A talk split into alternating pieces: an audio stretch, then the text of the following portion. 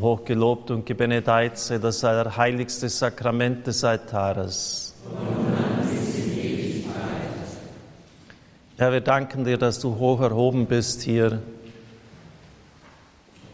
Mit den Augen des Herzens können wir dich sehen, dich wahrnehmen. Du bist hier, so wie damals vor 2000 Jahren. In dieser schönen Monstranz, als ich nach Balderschwang gekommen bin, da war die Kirche nicht so wie jetzt und es gab eigentlich alles zu renovieren. Und ich weiß nur, ich habe als erstes die Monstranz in Auftrag gegeben. Sie sollte gereinigt werden. Sie war auch ziemlich unansehnlich. Und sie ist jetzt nach fast 25 Jahren immer noch so schön. Ein Sinnbild, ein Hinweis auf den Herrn. Herr, du bist jetzt mitten unter uns. Lass uns dich erkennen, dass die tiefsten Tiefen unseres Seins sich dir öffnen können. Komm hinein, auch überall, wo Krankheit quält. Komm hinein mit deiner Gegenwart in unseren kranken Geist, in die Seele, die verstört ist, bemann sogar krankhaft.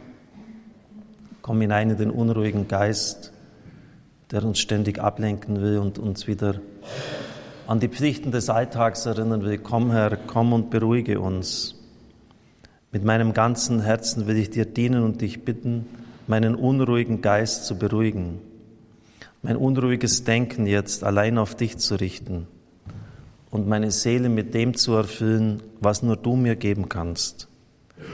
Kraft deiner Liebe zu mir, armen, verlorenen Menschen, dessen Trost, Halt und Kraftspende nur du allein bist, mein Vater im Himmel. Ich werde euch den Tröster, hat Christus gesagt, den Geist vom Vater her senden. Heilung geschieht immer im Heiligen Geist, in der Kraft des Geistes Gottes. Der Schöpfergeist. Wir bitten ihn, diesen fürbittenden Geist. Gib, dass der Armseligkeit unseres Herzens das innigste Flehen entspringt Du kennst unsere Trostlosigkeit und unser Bedürfnis nach göttlicher Hilfe besser als wir selbst.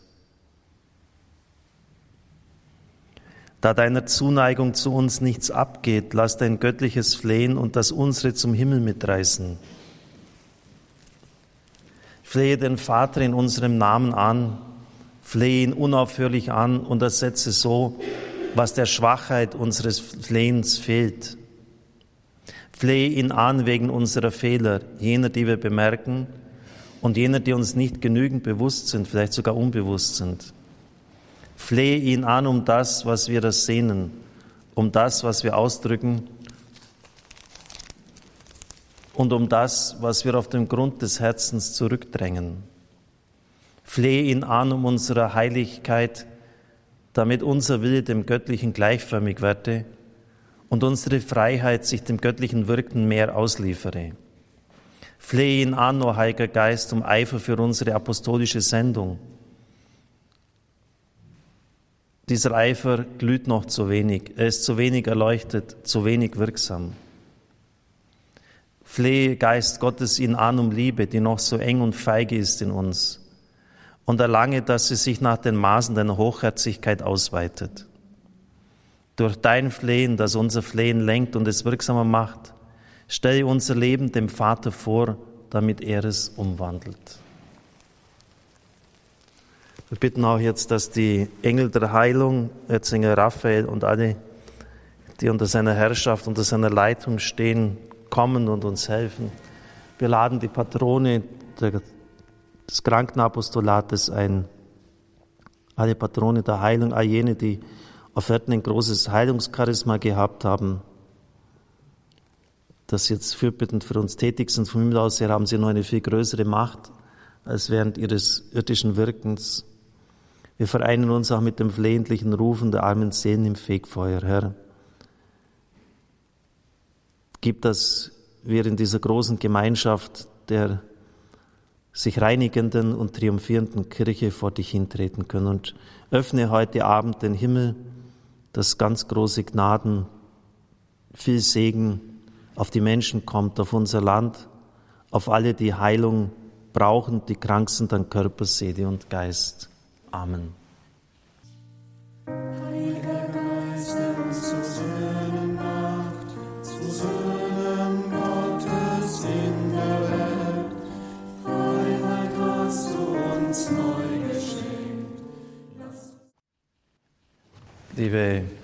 Und Schwestern im Herrn, der Weltbestseller Die Hütte, ein Wochenende mit Gott, wurde in 51 Sprachen übersetzt, hat eine Auflage von 23 Millionen erfahren dürfen und der nach dem Buch entstandene Film spielte rund 100 Millionen Dollar ein.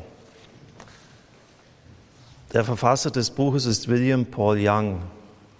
Er war im Advent des letzten Jahres im deutschsprachigen Raum. Wir haben gerade noch das Glück gehabt, dass wir einen unglaublich tiefen Vortrag von ihm aufnehmen konnten. Aber das, der Plan für die Reise war schon festgezurrt, sodass ich es nicht mehr geschafft habe, ihn nach Balderschwang zu bekommen. Die Standpunktsendung am 16. Ähm, September ist sie gelaufen, hat ein großes Echo ausgelöst bei uns bei Radio Horeb.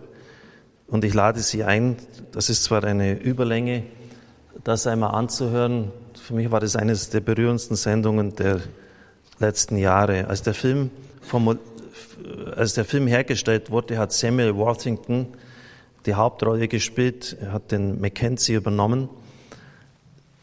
Die meisten von Ihnen kennen Avatar, die Reise nach Pandora. Ich glaube, es war der erfolgreichste Film jetzt der letzten Jahre. Und dort spielt er den Jake Sully. Also ein Hollywood-Star, der das übernommen hatte, diese Rolle zu übernehmen. Das Interessante ist, dass am Anfang kein Verlag das Buch, das er für seine Kinder an Weihnachten geschrieben hatte, übernehmen wollte. Er hat dann einfach 10.000 Bücher selber gedruckt und 8.000 in der Garage gelagert. 2.000 hat er an Freunde verteilt. Vom Mai 2007 bis Juni 2008 gaben wir nur 300 Dollar für Marketing und Werbung aus und haben dennoch 1,1 Millionen Bücher verschickt. Das Geniale, der einzige Ort, wo, das Buch, wo du das Buch kaufen konntest, war unsere Website. Und der einzige Ort, wo du die Website finden konntest, war die Rückseite des Buches. Also echt super, genial. Gell? Und dann schreibt er, das war von Beginn an ein Ding Gottes. Also das hat Gott so gewollt. Zuvor hat er drei Jobs gehabt, hat als Nachtportier und Kloputzer unter anderem gearbeitet und dann mit diesem Buch den großen Wurf seines Lebens herausgebracht. In der Zeitschrift Aufatmen hat er ein Interview gegeben und die Hintergründe dargelegt für dieses Buch. In dem Jahr, als ich es schrieb, wurde ich 50. Vorher hätte ich es nicht schreiben können. Mackenzie Mac, die Hauptfigur aus dem Buch und dem Film, der das Wochenende mit Gott verbrachte, repräsentiert elf Jahre meines Lebens. Das waren die dunkelsten Jahre. Er hat dann eine Therapie gemacht und musste sich freikämpfen. Sie werden gleich merken, wovon. Und er schreibt in diesem Buch über Mackenzie, und das ist eigentlich die Geschichte von seinem eigenen Vater, mein Daddy gehörte nicht zu den friedlich einschlafenden, glücklichen Alkoholikern, sondern zu den bösartigen Säufern, die ihre Frau verprügeln und anschließend Gott um Vergebung bitten. Die ganze Sache erreichte ihren Höhepunkt, als sich der 13-jährige Mac auf einer Jugendfreizeit zögernd einem Kirchenvorsteher anvertraute. Unter Tränen beichtete er, tatenlos zugesehen zu haben, wie seine Mutter vom Vater bei mehr als einer Gelegenheit bewusstlos geprügelt worden war. Was Mac dabei nicht bedachte, war, dass dieser Kirchenvorsteher mit seinem Vater eng in der Gemeindeleitung zusammenarbeitete. Und als Mac nach Hause kam, erwartete ihn sein Vater bereits an der Haustür. Die Mutter und seine Schwestern waren seltsamerweise nicht da. Später erfuhr Mac, dass der Vater sie zu seiner Tante May abgeschoben hatte, denn er wollte freie Bahn haben, um seinem rebellischen Sohn eine Lektion in Sachen Respekt zu erteilen. Fast zwei Tage lang wurde Mac an die große Eiche hinter dem Haus gefesselt, mit einem Gürtel und mit Bibelversen geprügelt.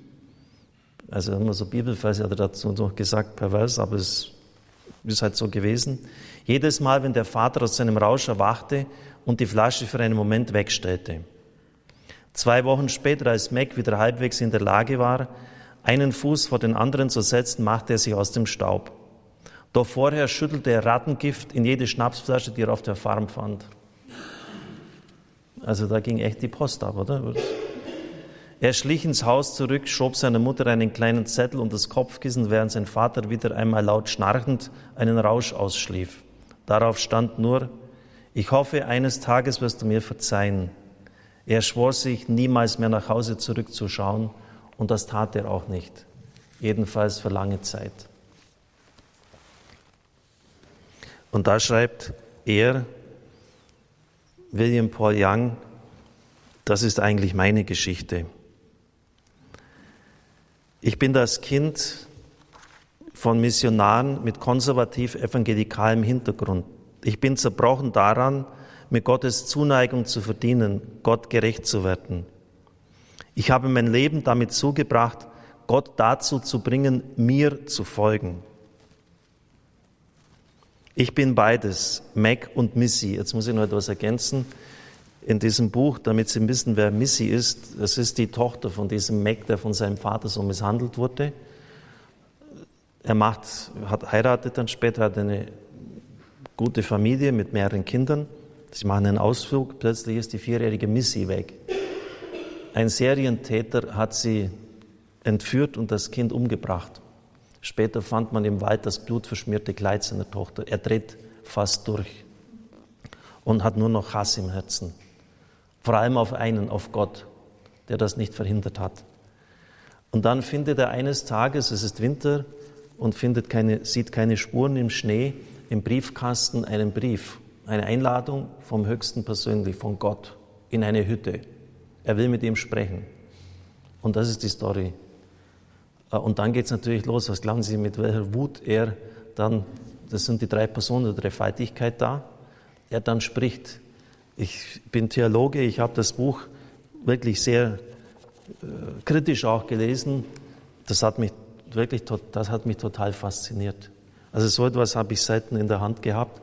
Es ist auch theologisch alles komplett in Ordnung. Und er arbeitet dann äh, das alles auf. Also er möchte dann Richter sein. Äh, er darf dann auch, Gott hat ja die Möglichkeit dazu, seinem Vater begegnen. Er darf aus der Ferne zumindest seine Tochter sehen. Und es geht um die uralte Frage, warum lässt Gott das Leid so? Also das, das kann ich Ihnen wirklich nur empfehlen. Und deshalb schreibt er, ich bin beides, Mac, also der von seinem Vater so geschlagen wurde, und Missy, seine Tochter.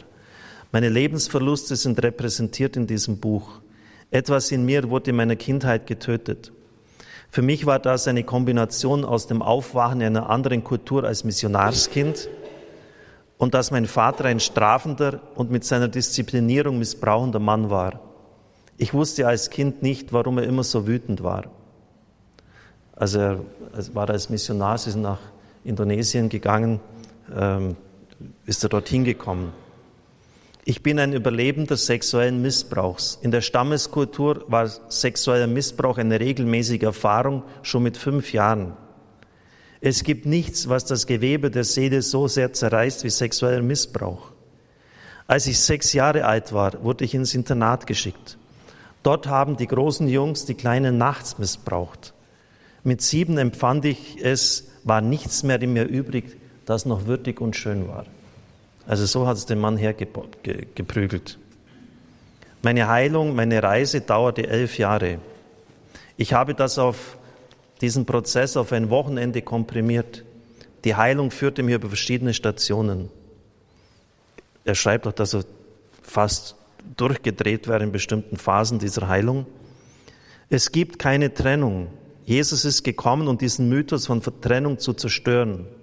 Wir denken, Dunkelheit verbirgt und trennt uns von Gott. Aber nichts kann uns vor Gott verbergen. Und diese Liebe, die viel stärker ist als die tiefste Liebe ist, die wir haben, verlässt uns niemals. Sie gibt uns nie auf. Aber diese Liebe steht auch nicht träge daneben, wenn irgendetwas in uns bleibt, was nicht aus Liebe ist. Deshalb müssen wir uns mit der Dunkelheit in unserem eigenen Leben auseinandersetzen. Denn Jesus ist mitten in die Lüge der Trennung von ihm hineingekommen, die wir glauben. Warum wurde Gott ein Mann? Weil die Sünde durch einen Mann in die Welt kam. Achtmal wird das im Neuen Testament erwähnt. Wir sagen ja immer, die Eva hat sie nicht den Apfel genommen. Aber er sagt, der Verlust der engen Beziehung zwischen Gott und Mensch wird in der Bibel nicht der Frau angelastet. Er wird immer als die Schuld von Adam bezeichnet. Also kommt Gott an den tiefsten Ort unseres Verlustes, und indem er Adam annimmt, nimmt er uns alle an. Eine wirklich interessante, auch theologisch äußerst interessante Formulierung. Für viele kommt die Idee darüber, wer Gott ist, vom Bild ihres Vaters. Hatten wir einen abwesenden oder wütenden Vater, haben wir auch einen abwesenden oder wütenden Gott. Es hat für mich 50 Jahre gedauert, das Gesicht meines leiblichen Vaters vom Gesicht Gottes abzuwischen. Ihr kennt die Bibelstelle, wo es heißt, kommt her zu mir, alle, ihr mühselig und beladen seid. Ich werde euch Ruhe verschaffen. Mein Joch ist sanft, meine Last ist leicht. Viele Leute kennen dieses Wort, aber sie erinnern sich nicht an den Vers, der davor steht. Da heißt es, niemand kennt den Vater, also kommt zu mir. Die größte Offenbarung der Bibel ist, dass der Vater und der Sohn eins sind. Wenn du den Sohn siehst, siehst du den Vater. Eine Einladung in eine Beziehung, die von Vertrauen geprägt ist, ist das. Aber wir, wir lieben Religion. Denn wenn du religiös bist, brauchst du Gott nicht zu vertrauen. Du musst einfach nur wissen, was du tust und was du leisten musst. Aber Leistung heilt kein zerbrochenes Herz. Das ist die Einladung, die jedem ausnahmslos von euch gilt. Lerne wieder zu vertrauen. Verstehen Sie, was sie mit Religion meint? Religion ist einfach Leistung. Jetzt mache ich mal ein paar Gebete hier, stell den lieben Gott am Sonntag zufrieden, bin da mal ein bisschen fromm, schau da nichts Böses zu. Dann sagt er, Leistung heilt kein zerbrochenes Herz, Religion in diesem Sinn. Ich habe Jahrzehnte gebraucht, Vertrauen zu lernen. Ich bin ein Überlebender sexuellen Missbrauchs. Mein Vater war furchterregend. Also wie kommt Gott zu mir? Er hat Frauen in mein Leben gegeben, die mir Wege der Heilung eröffnet haben.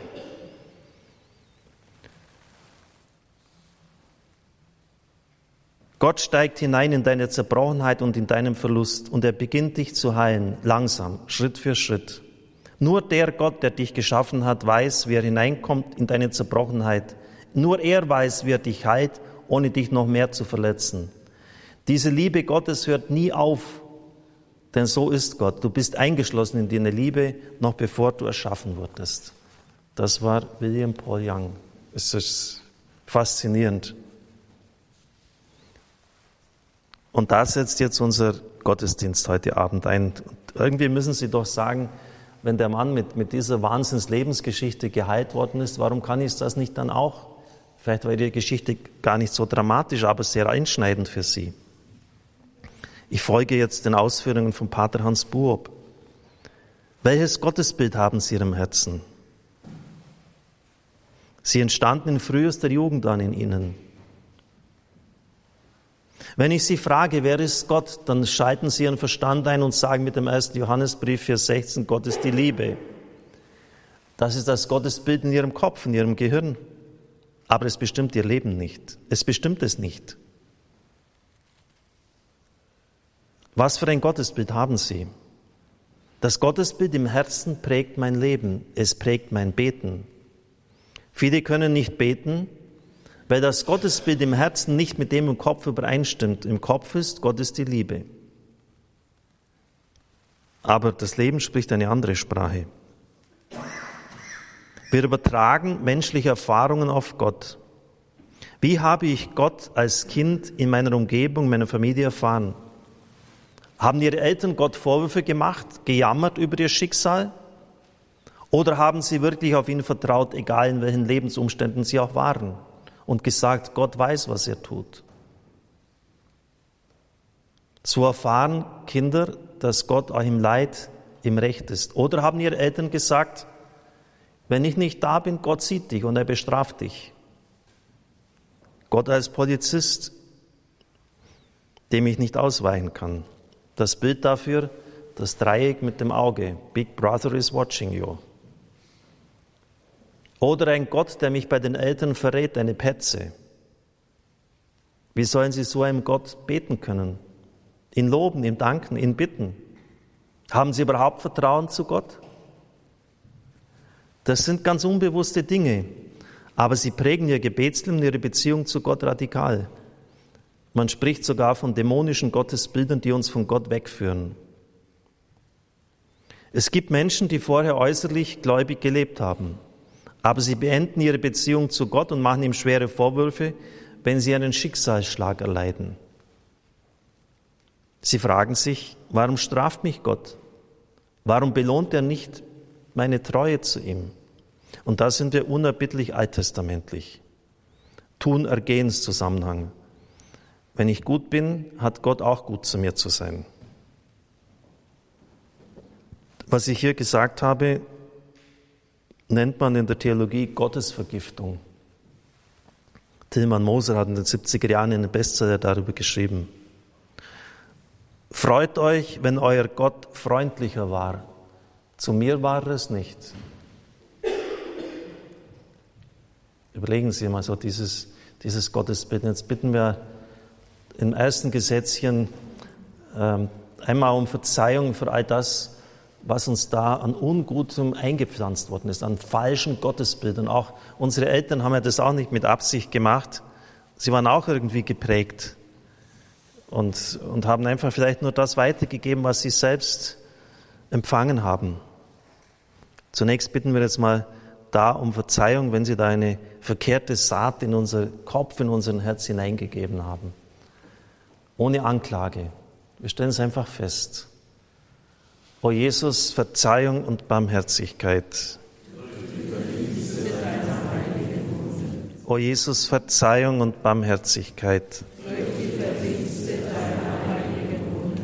O Jesus, Verzeihung und Barmherzigkeit. O Jesus, Verzeihung und Barmherzigkeit. O Jesus, Verzeihung und Barmherzigkeit. Durch die Verdienste deiner heiligen Wunde. O Jesus, Verzeihung und Barmherzigkeit. Durch die Verdienste deiner heiligen Wunde. O Jesus, Verzeihung und Barmherzigkeit. Durch die Verdienste deiner heiligen Wunde. O Jesus, Verzeihung und Barmherzigkeit. Durch die Verdienste deiner heiligen Wunde. O Jesus, Verzeihung und Barmherzigkeit. O Jesus, Verzeihung und Barmherzigkeit. Himmlischer Vater, ich opfere dir die Wunden unseres Herrn Jesus Christus auf. auch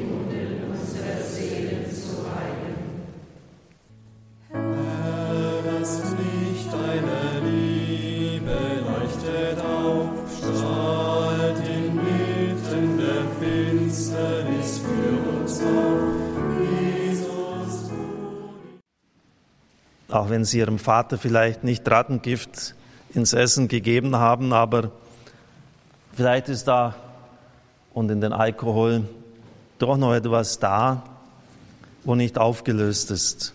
Ein falsches Gottesbild übt im Erwachsenenalter seine Macht aus. Es stammt vom Bösen und widerspricht Gott in den Verheißungen, die er uns für das Leben geschenkt hat. Es gilt, diese dämonischen Bilder zu entdecken und zu entlarven. Ich nenne jetzt einige.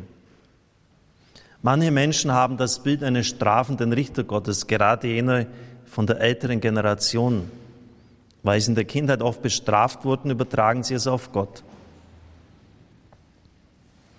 Es gibt auch das Bild von Gott als Buchhalter. Er schreibt alles auf, ihm entgeht nichts und ich kann mich nicht vor ihm verstecken das Bild eines Gesetzes Gottes. Er beurteilt mich nach Paragraphen und verurteilt. Es gibt bei ihm keine Barmherzigkeit. Mein Gebet ist kein Ausdruck der Liebe, sondern Gesetzeserfüllung. Eng damit verbunden, auch vielleicht im Unterbewussten, Gott als ein überfordernder Leistungsgott. Er fordert von mir immer nur Leistung. Du musst, du musst. Mein ganzes Glaubensleben ist ein Müssen, kein Dürfen. Oder sie haben einen Tyrannengott im Unterbewussten, weil ihr Vater vielleicht so war und sie haben es übertragen. Ein Gott, der rücksichtslos handelt, wie er gerade will. Vielleicht haben Sie aufgrund familiärer Erfahrungen auch einen Gott im Herzen, der Lieblinge hat, aber leider gehören Sie nicht dazu. Die anderen erhöht er und die anderen lässt er fallen, die duckt er. Vielleicht haben Sie auch das dämonische Gottesbild eines unversöhnten Gottes. Ich kann ihn nie zufriedenstellen, weil ich in meinem Leben Unversöhntheit erlebt habe. Oder das Bild eines rächenden Gottes. Weil ich das damals falsch gemacht hatte, passiert mir das jetzt. Oder sie denken, ich bin Gott egal, er kümmert sich nicht um mich. Er kümmert sich nicht einmal um die ganze Welt. Er hat sie zwar erschaffen, überlässt sich aber ihrem eigenen Schicksal. Manche legen sie auch einen Schubkarren Gott zurecht. Sie schieben Gott vor sich her. Er soll in die Richtung laufen, wie sie ihn lenken. Vielleicht denken Sie Gott als jemanden, dem es gefällt, wenn Sie leiden. Einen launischen Gott. Ich muss ihn besänftigen. Oder ein Gott, der Sie vergisst. Ich bitte ihn schon so lange, er hört mich nicht. Er hilft mir nicht. Er interessiert sich nicht für mich. Ich höre auf zu beten, denn Gott ist nicht zuverlässig. Das sind nur einige Beispiele. Sie müssen selbst Ihr falsches Gottesbild heute entdecken. Das geht am besten, wenn Sie sich an sehr harte Situationen in Ihrem Leben erinnern, an Dinge, die schwer waren. Was steigt da hoch in Ihrer Beziehung zu Gott? Was haben Sie bei schlimmen Unglücksfällen für ein Gottesbild in Ihrem Herzen entdeckt? Welche Gedanken hatten Sie? War da tief im Inneren doch noch da, Gott, du bist die Liebe, du machst keinen Fehler? Und ich werde ja einmal staunen, was du aus dieser katastrophalen Situation gemacht hast, auch wenn ich der Bosheit der Menschen natürlich nicht zustimmen kann. Aber du vermagst all das zu lenken. Oder war da in ihnen Aggression, Wut und Auflehnung? Warum fällt es mir schwer, auch in diesen Situationen an die Liebe Gottes zu glauben? Das kann ein Hinweis sein, welches Gottesbild sie in Wirklichkeit im Herzen haben. Wir sind sehr rasch heute dabei, Gott gleich auf die Anklagebank zu setzen, wenn er sich gefälligst nicht so verhält, wie wir es erwarten. Wir bitten jetzt einfach mal, dass der Herr all das uns aufdeckt und dass er das bis ins Innerste hinein bei uns heilen möge, dass wir es auch heilen lassen, dass all diese dämonischen Gottesbilder weggewischt werden, wie bei William Paul Young, der 50 Jahre lang gebraucht hat, bis endlich das Bild des himmlischen Vaters in seinem Leben ansichtig wurde. O Jesus, Verzeihung und Barmherzigkeit. Durch die Verdienste deiner heiligen Wunden. O Jesus, Verzeihung und Barmherzigkeit. Durch die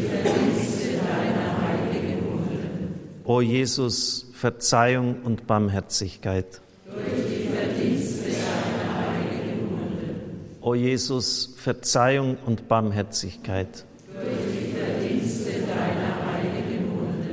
O Jesus, Verzeihung und Barmherzigkeit. Durch die Verdienste deiner heiligen Wunde. O Jesus, Verzeihung und Barmherzigkeit. Durch die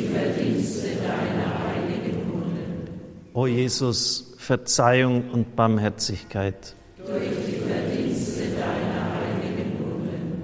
O Jesus, Verzeihung und Barmherzigkeit. Durch die Verdienste deiner heiligen Wunden. O Jesus, Verzeihung und Barmherzigkeit. Durch die Verdienste deiner heiligen Wunden. O Jesus, Verzeihung und Barmherzigkeit. Durch Himmlischer Vater, ich opfere dir die Wunden unseres Herrn Jesus Christus auf.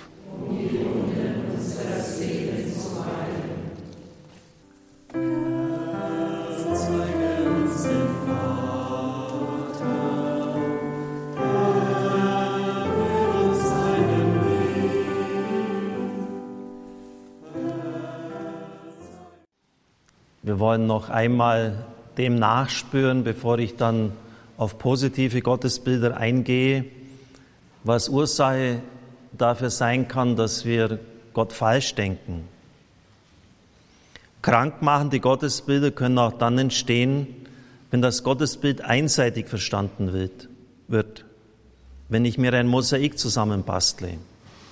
Ich sehe Gott nur als den Gerechten oder nur als den Barmherzigen. Und wenn er dann anders ist, verstehe ich ihn nicht mehr. Ich verabsolutiere eine Eigenschaft Gottes, als ob das alles wäre. Aber Gott ist gerecht und barmherzig gleichzeitig. Nehmen Sie die Geschichte mit der Ehebrecherin. Es wird fast immer nur die Barmherzigkeit herausgestellt, was ja richtig ist. Aber der Herr sagt auch, ich verurteile dich nicht, geh und sündige von jetzt an nicht mehr. Er erwartet, dass sie aus ihrem sündhaften Leben aussteigt, dass sie aufhört mit der Hurerei.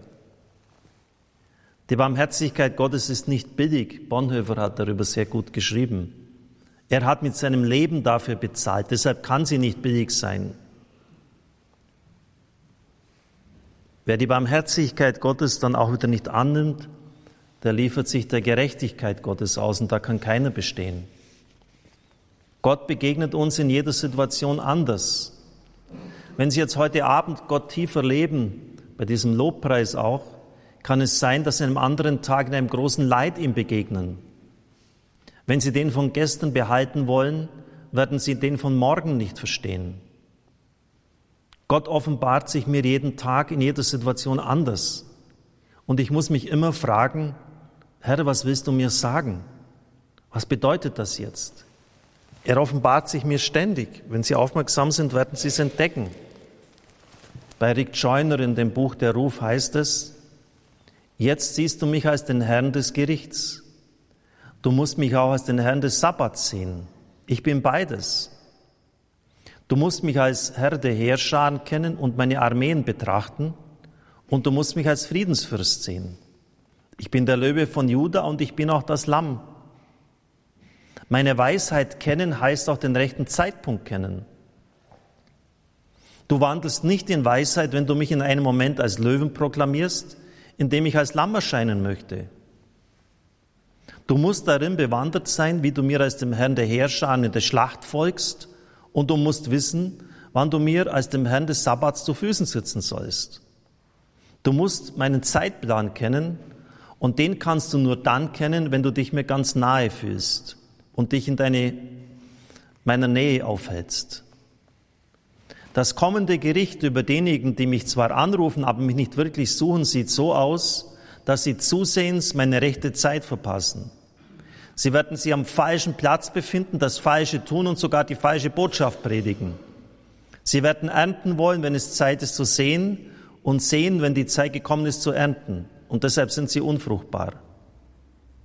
Um mich wirklich zu kennen, musst du mich in der Gegenwart kennen. Weder als den ich war, noch als den ich werde sein, sondern als den ich bin.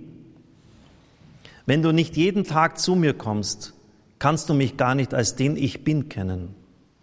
Du kannst mich als den ich bin nur erkennen, wenn du in mir bleibst. Und schauen Sie, liebe Zuhörer, liebe Zuschauer, das ist genau das, was Papst Johannes gesagt hat. Deshalb hat er auch diese Regeln der Gelassenheit formuliert. Im Heute leben, im Jetzt leben, nicht der Vergangenheit, nicht in der Zukunft, im Heute, im Jetzt. Herr, was willst du mir jetzt sagen? Wie willst du dich mir zeigen?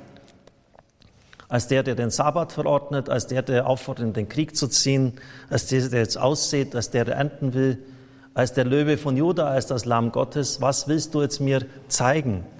Und Sie merken, das wird spannend. Und da braucht es Flexibilität. Da hat, äh, wenn Leute irgendwie starr sind und sich endgültig einmal so Bilder von Gott zurechtgelegt haben, das funktioniert nicht. Und das ist irgendwie, ich erlebe das im Radio ständig. Faszinierend, was ist jetzt dran? Vielleicht am Abend ein bisschen anstrengend, aber eines verspreche ich Ihnen, langweilig wird es mit so einem Gott nicht. Langweilig wird es nicht. Also das, welches Bild kann sein, dass Sie eine Eigenschaft von Gott verabsolutieren? Heute in der Wohlstandsgesellschaft ist ja vollkommen ausgemacht, es werden alle in den Himmel kommen. Die Party geht dort weiter. Gott ist ein guter Kumpel. Hauptsache, er stört mich jetzt nicht. Wussten Sie eigentlich, dass einer der größten Theologen der Bibelexegeten unserer Zeit, Marius Reiser, hat das mal genau nachgerechnet, dass jedes vierte Wort in der Bibel vom Gericht spricht? Vom Gericht? Klar, in der Generation vor uns wurde das einseitig betont und jetzt ist der Gegenschlag in die andere Richtung, aber ist auch wieder extrem. Wir müssen beides zusammenbringen. Jetzt bringe ich noch auch vielleicht unsere Wut über den Herrn, weil wir so in falschen Gottesbildern aufgesessen sind. Schauen Sie in Ihr eigenes Leben. Wie haben Sie das letzte Mal Gott gegenüber reagiert, als etwas, das Ihnen wichtig war, anders lief, als Sie es wollten? Vielleicht waren Sie zu fromm. Sie haben es gar nicht zugegeben, aber innerlich haben Sie Groll gegen ihn gehabt. Und Sie haben ihn dadurch bestraft, dass Sie das Gebet gekürzt haben. Eine Zeit lang gar nicht mehr gebetet haben. Jetzt soll er mal selber schauen, wie er zurechtkommt. Vielleicht haben Sie auch gebetet, aber nur Worte heruntergesagt, weil eine Liebesbeziehung zu einem solchen Gott nicht mehr möglich ist wie bei einer Enttäuschung. Und so kommen wir in keine tiefere Beziehung zu ihm. Es ist wichtig, dass Sie diese falschen Gottesbilder erkennen, sich davon lossagen, im Namen Jesu das lossagen und das wahre Gottesbild in Ihr Herz lassen. Irmingard Weiner, deine Ärztin, schreibt, ich gebe dir den Rat, versuche einmal bei jeder Unsicherheit, bei jeder auftretenden Frage, die dich ängstigt, sofort ein starkes Nein entgegenzusetzen und dir mit aller Kraft der Seele zu sagen, ich gebe Gott alles hin, er sorgt für mich. Und sie hat das vom Herrn empfangen. Du wirst sehen, nach anfänglichen Schwierigkeiten und Störungen in dieser Übung, wirst du trotzdem langsam Sicherheit gewinnen und entdecken, dass all die dunklen Zukunftssorgen und täglichen Sorgen an Last verlieren und dass du das ganze Dasein mit einer gewissen Sicherheit betrachtest, die dem Kampf im Leben zugutekommt. Das Wort wirft deine Sorge auf den Herrn bedeutet für dich Heilung, Heilung. Wirf deine Sorge auf ihn. Was ich dir schon sagte, wie ich dir schon sagte, du bist auf den Weg und du wirst ihn nicht verlassen. Ich will dir aber helfen, die vielen selbstgeschaffenen Hindernisse auf diese Art zu beseitigen. Es gibt deren noch genug auf des Menschen Wegen, die nicht er selber sich auferlegt, sondern die von Gott zur Prüfung gewollt sind. Diese haben dann immer nur den Sinn der Kräftigung zum Kampf gegen die Mächte der Finsternis. Während die eigenen Schwierigkeiten, die der Mensch sich durch seine schwache Glaubenskraft in den Weg legt, nicht notwendig wären. Es wäre nicht notwendig. Mehr kann ich dir nicht sagen, denn das ist die Medizin, die Gott selbst dir darreicht. Also gerade auch in Situationen der Dunkelheit, des Leids, prüfen, wie sie dort reagieren. Es darf Klage sein, selbstverständlich, aber es ist etwas anderes, ob sie klagen oder anklagen. Jesus hat auch geklagt. Mein Gott, mein Gott, warum hast du mich verlassen? Das darf sein. Wir sind ja brauchen auch vor Gott nicht Indianer spielen, als ob wir keinen Schmerz kennen würden.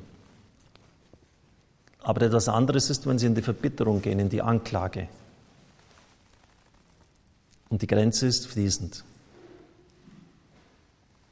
Bringen wir jetzt einmal alle Wut, alle Aggression, die wir ihm gegenüber gehabt haben, weil er uns im Stich gelassen hat, so meinten wir das zumindest, weil er ein wichtiges Gebet nicht erhört hat. Und bitten wir ihn aber auch um Verzeihung, wenn wir einfach einseitig entgegen dem Wort der Heiligen Schrift, entgegen dem, was wir im tiefsten Innersten spüren, uns auf ein bestimmtes Gottesbild versteift haben. Ich habe schon Theologen erlebt, die, die komplett in Schleudern gekommen sind, weil sie sich einfach nur einen Halleluja-Gott in ihrem Kopf, in ihrem Herzen eingebildet haben. Als dann etwas Schlimmes passiert ist in ihrem Leben, sind sie komplett aus der Bahn geraten. Paulus sagt, eine Botschaft ohne das Kreuz ist nicht die Botschaft Jesu Christi. Lesen Sie es nach dem 1. Korintherbrief. Das hat seinen Platz und das muss darin integriert sein, sonst ist es auch wieder ein falsches Gottesbild. Und jeder von uns weiß, dass Gott uns nicht vor dem Leid bewahrt, aber im Leid.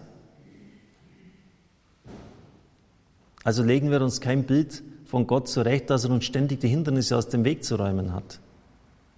Wir sind ja noch nicht im Himmel. Es ist eine Prüfungszeit. O Jesus, Verzeihung und Barmherzigkeit. Durch die Verdienste deiner heiligen Wunde O Jesus, Verzeihung und Barmherzigkeit. Durch die Verdienste deiner heiligen Wunden. O Jesus, Verzeihung und Barmherzigkeit. Durch die Verdienste deiner heiligen Wunden. O Jesus, Verzeihung und Barmherzigkeit. O Jesus, Verzeihung und Barmherzigkeit. O Jesus, Verzeihung und Barmherzigkeit. O Jesus, Verzeihung und Barmherzigkeit. Durch die Verdienste deiner heiligen Wunden. O Jesus, Verzeihung und Barmherzigkeit. Durch die Verdienste deiner heiligen Wunden. O Jesus, Verzeihung und Barmherzigkeit. Durch die Verdienste deiner heiligen Wunden. O Jesus, Verzeihung und Barmherzigkeit. Durch die Verdienste deiner heiligen Wunden. Himmlischer Vater, ich opfere dir die Wunden unseres Herrn Jesus Christus auf. Um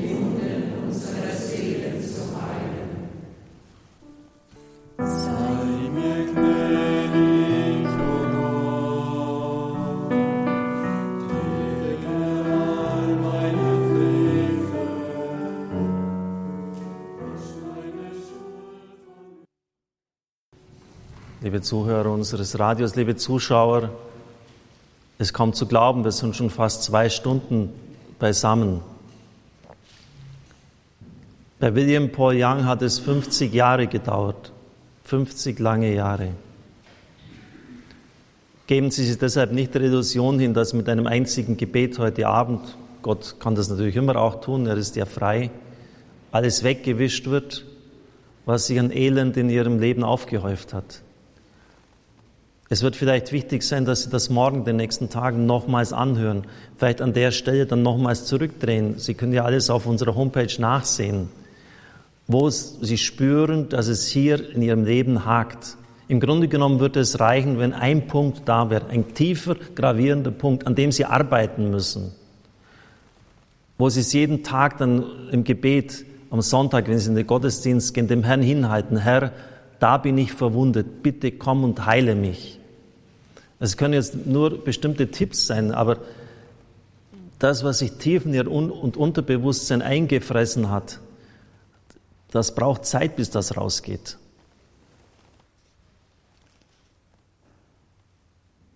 Positive Gottesbilder. Und da gibt es Einstellsätze, die Sie vielleicht jeden Tag sich vorsagen müssen. Psalmen, die Sie langsam meditierend beten, bis Sie spüren, das kommt jetzt in meinem Herzen an. Das, Gut, das Bild des guten Hirten. Wie ein Hirt führt er seine Herde zur Weide. Er sammelt sie mit starker Hand. Die Lämmer trägt er auf dem Arm. Die Mutterschafe führt er behutsam. Der wunderbare Psalm 23. Der Herr ist mein Hirte, nichts wird mir fehlen. Lernen Sie ihn auswendig, diesen Psalm. Nichts wird mir fehlen. Er lässt mich lagern auf grünen Auen. Und dann kommt wieder die Situation des Unheils. Muss ich auch wandern in finsterer Schlucht? Die finsteren Schlucht, Schluchte sind da in unserem Leben und haben verschiedene Namen, verschiedene Orte, aber sie existieren. Und dann die Erfahrung, dein Stock und dein Stab geben mir Zuversicht. Du führst mich ans Ziel und das ist die Tischgemeinschaft mit Gott. Im Tempel wird das Asyl gewährt. Erleben Sie, wie Gott Ihnen den Becher im positiven Sinn einschenkt, wie er Sie salbt, wie er den Tisch deckt und wie Sie im Haus Gottes sein dürfen. Das Bild von Gott als dem guten Hirten war besonders in der Verfolgungszeit der ersten Jahrhunderte sehr wichtig. Überall in den Katakomben können Sie sehen, als ich in Rom studiert habe, habe ich das immer wieder gesehen, der gute Hirte. Wenn man als Christ erwischt wurde, war man des Todes, eines grausamen Todes. Und da Vertrauen in solcher Anfechtung, Gott ist ein Hirte, er kümmert sich um mich. Selbst wenn es in den Zirkus gehen sollte, aber nicht auf den Zuschauerrängen, sondern in der Arena selber. Besonders für Menschen mit Erfahrung des Alleingelassenseins, des Weggestoßenseins, des Ausgesetztseins, des Missbrauchtseins ist dieser Hirte so wichtig. Das Schaf, das verletzt ist, es kann nicht mehr laufen, er nimmt es auf die Schulter, er trägt es nach Hause. Auch das Bild, dass er die Schafe einzeln beim Namen ruft. Er kümmert sich, er kennt mich, er weiß meinen Namen und ich kenne seine Stimme. Sie erinnern sich vielleicht einmal, dass ich auch dargelegt habe, dass Gott auch nicht nur Vater ist, sondern auch Mutter. Die mütterlichen Bilder. Kann denn eine Frau ihr Kindlein vergessen? Ich werde dich nie vergessen. Selbst wenn sie es könnte, ich werde dich nie vergessen. Oder wie eine Henne ihre Küken sammeln wollte, so wollte ich euch sammeln. Haben Sie schon meine Henne gesehen, wenn da ein Bussard kommt? Das ist der egal, obwohl sie kräftemäßig den Kampf nicht bestehen kann. Sie, sie läuft ihm entgegen, sie kämpft für ihre Küken, sie gibt ihr Leben sogar. Mit diesem mütterlichen Gott kann Gott als jemand erfahren werden, der kein Tyrann ist, kein strafender Gott, ein wohlwollender, besorgter Vater. Er will das Heil und das Glück der Menschen. Er sorgt für dich. Denken Sie an den verlorenen Sohn, wie dieser Vater mütterlich den Sohn wieder aufnimmt, nicht als Richter, keine Vorwürfe. Schon das hebräische Wort für Barmherzigkeit, Rahamin, zeigt die mütterliche Liebe Gottes. Rahamin ist die Mehrzahl von Rechem, Mutterschoß. Ein Mutterschoß ist das Geborgenste, was ein Mensch erleben kann. Das Erbarmen Gottes wird also verglichen mit Mutterschößen. Es ist ja Mehrzahl. Ein weiteres positives Gottesbild ist ein Gott, der mit den Menschen leidet, der den Menschen durch Tod und Leid hindurch zum Leben befreit. Er ist nicht nur Zuschauer. Der mitleidende Gott ist für viele, die sich mit ihrer schmerzhaften Vergangenheit zu versöhnen haben, wichtig geworden. Es heißt immer wieder im alten Bund, Yahweh ist berührt vom Leid und der Not seines Volkes. Er leidet mit ihnen. Ich habe das Elend meines Volkes gesehen. Ich kann es nicht länger ertragen. Auch in den Gottesknechtliedern kann man das nachlesen. Im Neuen Testament verkörpert Jesus das mitleidende Erbarmen mit den Menschen. Das heißt immer wieder, er hatte Mitleid mit ihnen. Gerade für tief verletzte Menschen ist es wichtig zu erfahren, dass Jesus so weit herunterkommt bis auf die Erde, bis in das letzte tiefe Leid des Kreuzes, um unser leidvolles Schicksal mitleidend zu tragen und zu erlösen. Diesem mitleidenden Jesus können solche Menschen gut ihre Ängste und ihre Nöte, ihre Verletzungen und ihre Verwundungen anvertrauen. Wir brauchen das Leid also nicht verdrängen, nicht verzweifeln, im Glauben befreit uns Gott gerade durch Leid und Tod hindurch zum Leben und zur Auferstehung. Für viele Menschen ist das Denken an die Leiden Jesu ein erster Schritt, an die eigene Erlösung denken zu können.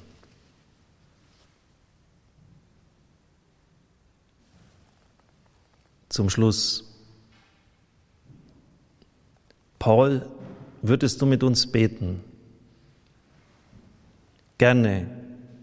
Schaut mich an. Die frühe Kirche hat nie das Haupt gebeugt und die Augen geschlossen beim Gebet. Ich weiß, das ist eure kulturelle Tradition, aber ich möchte, dass ihr jetzt euer Gesicht erhebt. Das Gesicht zu beugen ist ein Zeichen von Scham. Aber Scham hat im Reich Gottes keinen Platz. Schuld ist, dass du das falsch gemacht hast und wir stehen hier alle als Schuldige. Scham dagegen bedeutet, du bist falsch und das ist eine Lüge. Du und du und du, du warst eine wunderbare Schöpfung, bevor alles zerbrochen ist.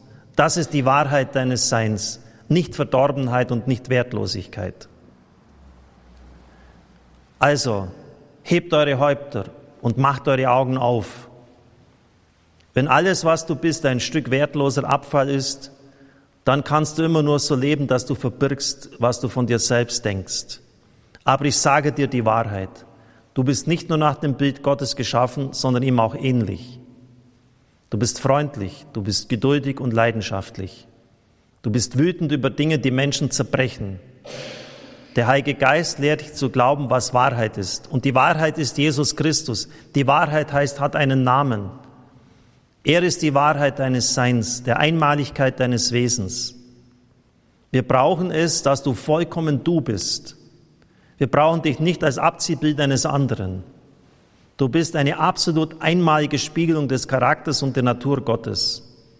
Wir werden niemals eine andere gleichartige Verkörperung Gottes sehen, als wir sie in dir haben. Du bist einzigartig. Und wenn du Schritte zur Heilung machst, partizipieren wir alle davon. Wenn du dich entscheidest zu vergeben, wird das den Kosmos verändern. Wenn du Schmerz und Verlust loslässt, verändert das alles. Ja, das ist ein Prozess. Er liebt dich einfach, weil du existierst. Amen. Können Sie es glauben, dass so ein Mensch gebetet hat, bei dem restlos alles kaputt war in, ihrem, in seinem Leben?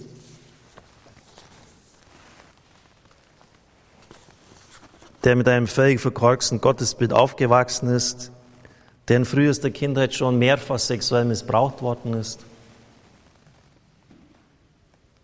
der aus seinen traumatischen Verletzungen fast nicht herausgekommen ist. Können Sie das glauben? Und dann schreibt er solche Sätze. Heilung ist möglich und Gott bietet sie jedem an. So, und jetzt bitte ich Sie, dass Sie Folgendes einfach nachsprechen, mir nachsprechen, am Schluss dieses Gottesdienstes, bevor wir das Lied zum Segen singen. Führe mich hin zu deiner Liebe. Führe mich hin zu deiner Liebe. Durchdringe mich ganz und gar. Lass du mich eins werden mit deiner Liebe. Denn nur durch dich vermag ich zu lieben. Ich selbst aus mir vermag es nicht. Darum bitte ich dich, himmlischer Vater, schenke mir deine Liebe. Mach du mich stark durch dich. Nichts anderes verlange ich. Nur groß werden zu dürfen in deiner Liebe. Dieses Gebet, liebe Zuhörer, bete ich jeden Tag. Ich habe es auf die Homepage stellen lassen. Das ist keine Magie. Das sind Dinge, die Sie ganz tief in Ihr Herz hineinfallen lassen müssen. Das wird lange vielleicht brauchen, aber einmal wird es Klick machen und es wird ganz tief in Ihrem Innersten ankommen. Und dann werden Sie diese Liebe auch ausstrahlen können. Es ist so wunderbar, wie der das formuliert hat. Es ist einzigartig. Wenn du dich änderst, wenn du dich vergibst, wenn du vergibst, wird das die ganze Welt verändern. Die Leute um dich herum und damit auch ein Stück die ganze Schöpfung. Mit diesen Gedanken entlasse ich Sie jetzt in die Nacht, nicht aber ohne Ihnen noch den Segen gegeben zu haben. Wir singen das Lied zum Segen.